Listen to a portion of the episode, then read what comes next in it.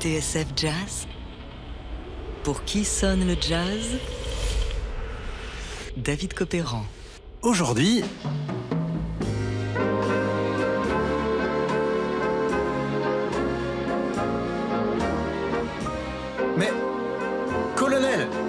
passe Antenne dans 30 secondes. Enfin, colonel, ça n'est pas du tout mon émission, ça. Qu'est-ce que... Appelez-moi le directeur. Antenne dans 10 secondes.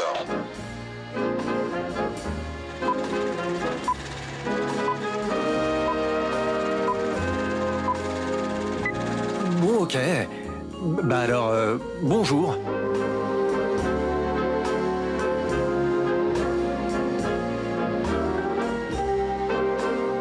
De vous à moi, colonel. Il est pas un petit peu long ce générique? Non. Ok, très bien.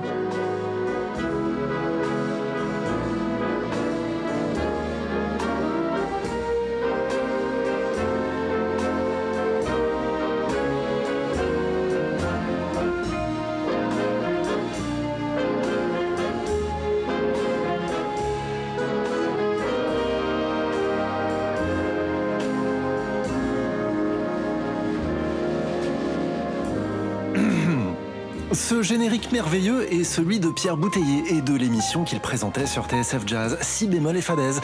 Une sorte d'immense bric-à-brac musical dans lequel Pierre parlait de tout.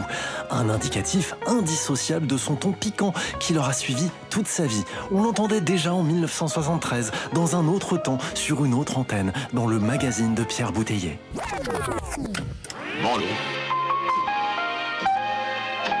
Quand on écoute régulièrement votre émission, on a quelquefois l'impression d'un d'un immense bric-à-brac où on parle un peu de tout. C'est exact, je crois qu'il n'y a pas de, de limite à cette émission dont la formule est, est de ne pas en avoir. Mais au fait, Pierre, et sans vouloir faire mon Thierry Ardisson, euh, cet indicatif, vous le sortez d'où? Pour l'indicatif que vous entendez en surimpression, en sous-impression de ce que je suis en train de raconter, c'est Girl Talk. Hmm, Girl Talk, vous dites? Ah voilà, Girl Talk, tiré du film Arlo, Arlo la blonde platine en français, film de Gordon Douglas avec Carol Baker, musique de Neil Lefty.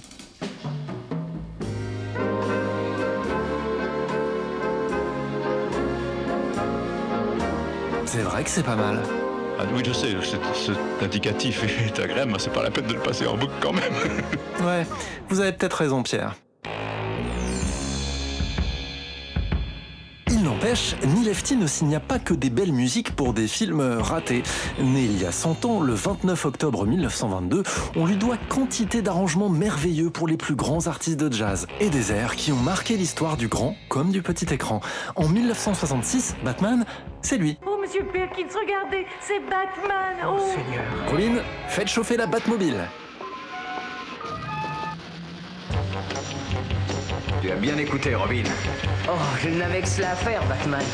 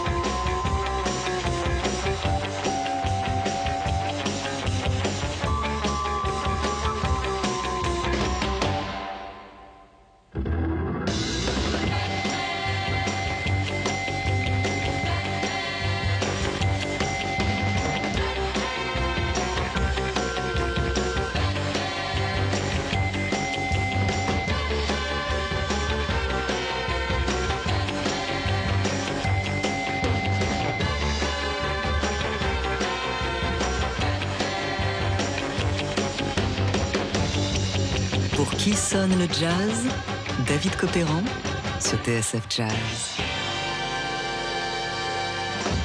Aujourd'hui, dans Pour qui sonne le jazz, Neil Lefty, l'arrangeur atomique. Ça, c'est une explosion Rendez-vous, scélérat Wow, du calme.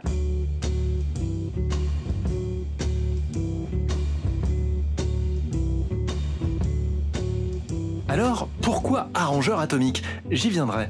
En attendant, rappelons qu'Afti était quasiment destiné à écrire pour les grands orchestres de jazz, même si les choses avaient plutôt mal commencé. En 1922, FT a grandi dans une famille pauvre du Nebraska, dans l'Amérique profonde. Ses parents prennent la Grande Dépression de plein fouet, ainsi que le Dust Bowl, un terrible phénomène climatique, d'immenses tempêtes de poussière qui ont ravagé les terres agricoles et poussé la plupart des paysans à fuir vers l'ouest. Mes parents, raconte FT, pensaient que le seul moyen de survivre à tout ça, c'était la musique.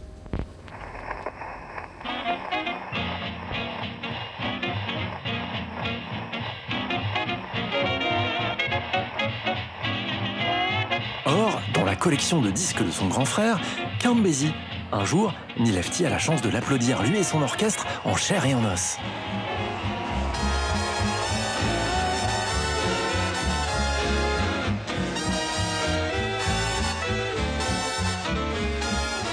Jeune Neil est impressionné par les trompettes de l'orchestre et c'est cet instrument qu'il choisit. Mais son vrai truc à lui, c'est l'écriture. Dès qu'il a un moment, il prend du papier musique et crée des arrangements pour les groupes avec qui il travaille. Un crochet par New York, un détour par Cuba, et voilà FT en Californie, où il va faire une rencontre déterminante, celle de Woody Herman. C'est chez lui qu'il va faire ses gammes, jusqu'en 1946.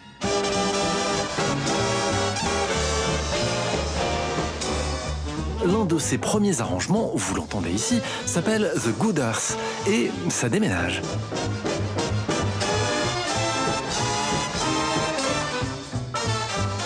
C'est à cette époque, vers la fin des années 40, et grâce au producteur Norman Granz, qu'Efti va enfin rencontrer son héros, Count Basie.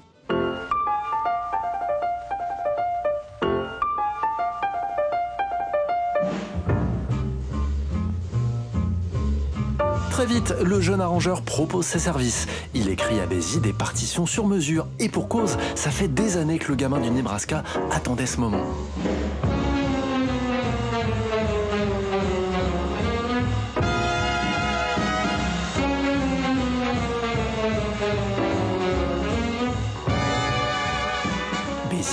FT, voulait un big band capable de jouer chez Ed Sullivan, l'un des plus grands talk shows de la télévision américaine.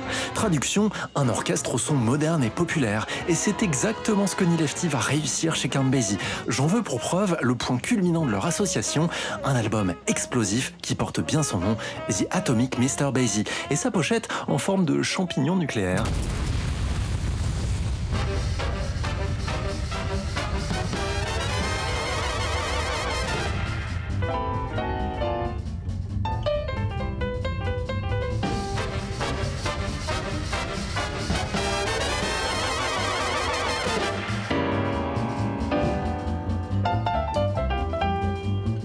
De l'arrangement hors pair, FT agit comme un révélateur, présentant l'orchestre de Basie sous son meilleur jour. Neil, confie Basie dans ses mémoires, a fait pour nous des choses incroyables. S'il n'y avait pas les arrangements Neil Lefty, remarque un certain Miles Davis, l'orchestre n'aurait jamais sonné aussi bien.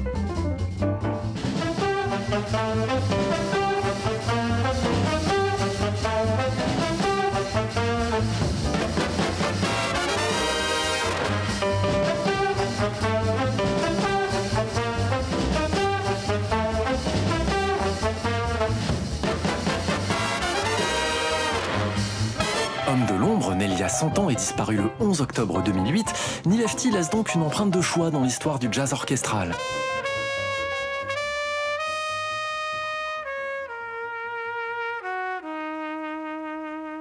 On retrouve sa patte sur une poignée d'albums mythiques, Clifford Brown with Strings, avec le trompettiste Clifford Brown, Sinatra Basie bien sûr, et cette bande originale d'Arlo, si chère à Pierre Bouteiller.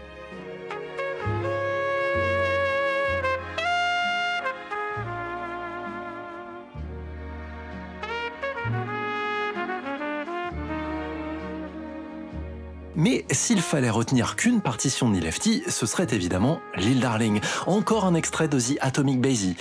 Un tube aux lignes parfaites et au son bien rond, avec ce tempo tranquille, très tranquille, qui fera dire à Quincy Jones qu'on pourrait se raser entre chaque temps.